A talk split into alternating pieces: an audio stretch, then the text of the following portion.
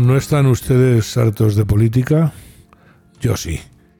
Creo que hay más temas en este mundo, igual de serios o más, que saber si Pedro Sánchez, eh, nuestro presidente Antonio, se ha levantado con acidez de estómago o si eh, Macarena Olona eh, ha dicho una última ocurrencia, no sé. aquí en este programa tratamos o intentamos tratar los temas desde un punto de vista no político, porque además ya estábamos todos suficientemente informados sobre el tema de la política. Al final, la política cada vez más se parece a un programa de cotilleo, ¿no? Que si violencia política, que si me pongo a llorar, que, en fin. Entonces, eh, pues eh, queremos traerles un poco los temas que no se tratan. Este, esta semana les traemos, como les he dicho en la introducción, le traemos dos que son eh, interesantísimos, como es el tema del, dinero digital, especialmente del euro digital, que nos lo quieren meter por el artículo 33, y desde el que ya digo a todo el mundo que intente oponerse, como sea, por las buenas, por las malas o por las regulares. El dinero, el euro digital es el principio del fin. Ustedes verán.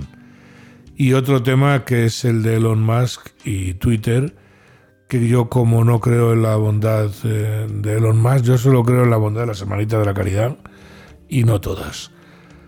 Pero hay un tema que sí me ha llamado mucho la atención esta semana, que por supuesto ha salido en las noticias, pero yo creo que no se ha comentado lo suficiente, que es el, de, el del caso Cursac de Palma de Mallorca. Yo, mm, eh, no sé, como se suele decir, he alucinado en colores con, con este tema. Un señor que lo ponen de mafioso, pero de mafioso. O sea, lo de Mallorca eh, ya ha sido hasta ángeles del infierno. O sea, realmente hay que pensarse a ver quién hace la serie o quién tiene el valor de hacer la serie policía implicado, juez a su casa, imputado, fiscal, cambios de, jueces, de fiscales y para remate del copete eh, toda la instrucción a tomar vientos y un fiscal llorando. Yo esta moda de los llantos debe ser primo de Irene, yo no sé, eh, es que no lo entiendo. Un fiscal llorando en un juicio pero no acaba aquí la cosa.